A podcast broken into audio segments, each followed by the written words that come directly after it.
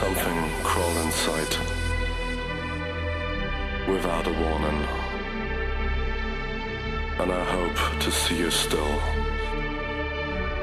by morning. Outside and skin deep, a new day is dawning.